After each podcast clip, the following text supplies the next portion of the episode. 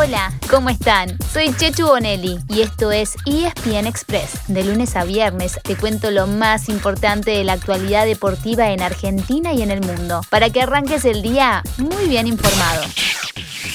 En ESPN Express seguimos haciendo el balance deportivo del 2021. Y si ayer le tocó los momentos más destacados, hoy elegimos a cinco grandes protagonistas. Cinco que, además, tienen grandes desafíos por delante en el 2022. Pasen y escuchen, a ver en cuántos coincidimos. Y si no, no hay problema, cada uno es libre de elegir.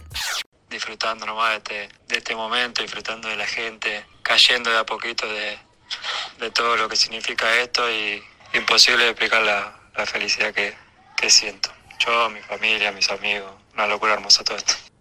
Lionel Messi empieza a saldar cuentas pendientes.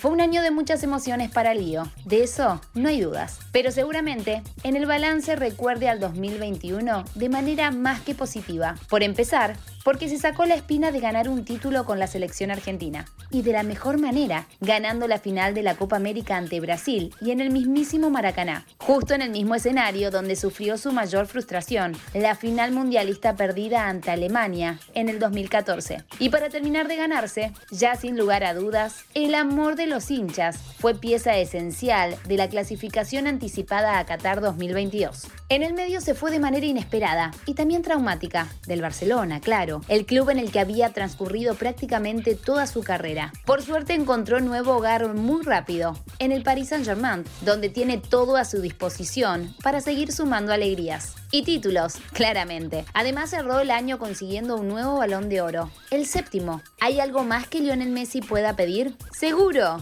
Y eso empieza con la letra M, con la M de Mundial. Cristiano Ronaldo sigue haciendo goles y récords.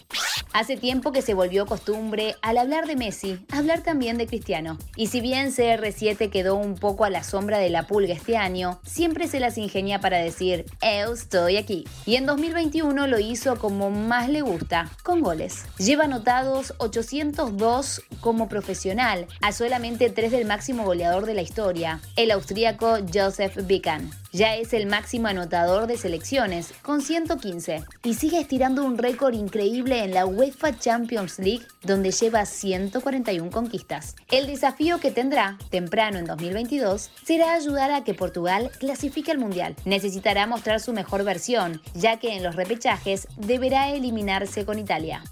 Marcelo Gallardo sigue bailando con la banda.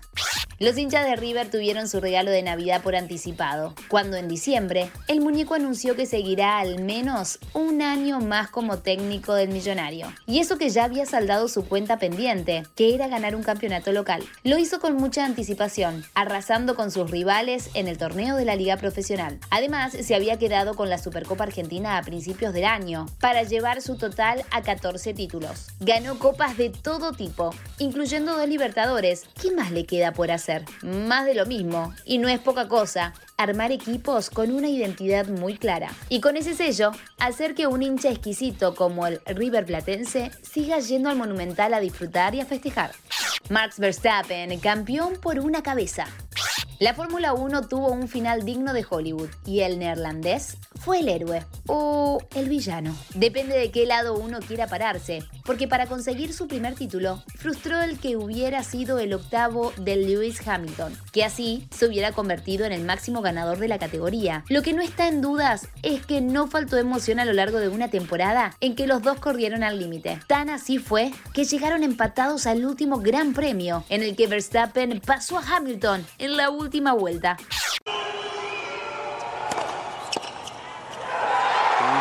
Misión cumplida y hazaña frustrada. Danil Medvedev es el campeón del US Open. Novak Djokovic tan cerca, pero tan lejos.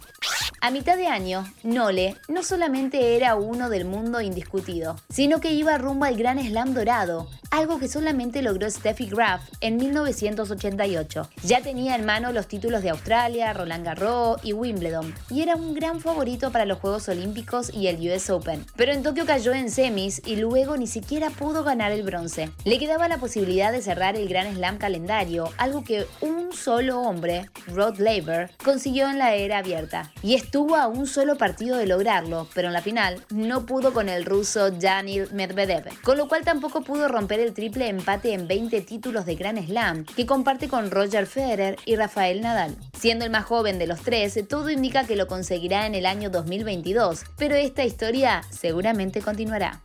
Y así llegamos al final de nuestro episodio de hoy. Soy Chechu Bonelli y de lunes a viernes te traigo las noticias más relevantes para que arranques el día muy bien informado. Te espero en el próximo ESPN Express. Y no te olvides, dale clic al botón de seguir para recibir una notificación cada vez que haya un nuevo episodio disponible. No te vas a arrepentir.